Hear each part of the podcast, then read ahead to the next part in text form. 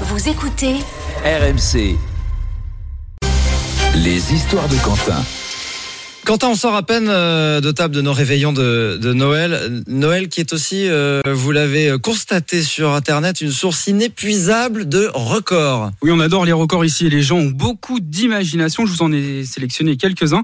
Euh, alors, on commence avec le sapin de Noël, forcément 67 mètres 36 de haut. Ça fait un tiers de la tour Montparnasse. Ah oui, quand même. Euh, c'est donc la hauteur du plus grand arbre de Noël jamais érigé et décoré. C'est important de, de le décorer. À côté du sapin géant, il faut forcément un Père Noël surdimensionné. Ça se passe cette fois-ci en Italie, en 2011. Ils ont fait un Père Noël de 5 mètres de haut, tout en chocolat. Il a fallu 1704 kilos de chocolat, quand même. Bon, euh, Père Noël, c'est un métier. Il faut aussi aller euh, à l'école pour faire ça? Et oui, il y a une école qui a été créée en 1937.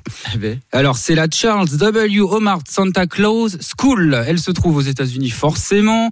C'est la plus ancienne école du genre et on y apprend tout simplement à être un bon père Noël ou une bonne mère Noël. Histoire du personnage, habillage, technique pour répondre à la presse, euh, façon de modifier sa voix, bien sûr, et aussi apprendre la comptabilité. C'est une vraie formation euh, pour un métier saisonnier qui peine à recruter. On en avait d'ailleurs parlé sur RMC. ok, record de sapin, record de, Père Noël. Euh, il reste euh, le réveillon? La nourriture, forcément, un record du monde qui donnera fin à certains et va en écurer beaucoup d'autres, je pense. L'idée ne vient pas des États-Unis, étonnamment, elle vient de deux restauratrices britanniques qui ont eu l'idée en 2013 de proposer leur de Noël le plus copieux jamais servi dans un restaurant. Résultat, 9 kg de dinde et de légumes sur un seul gros Oh là là. plateau. Non, pas, pas ce matin, pas aujourd'hui. Le repas, le repas était offert euh, à toute personne qui le terminait seul et en 45 minutes. Oh.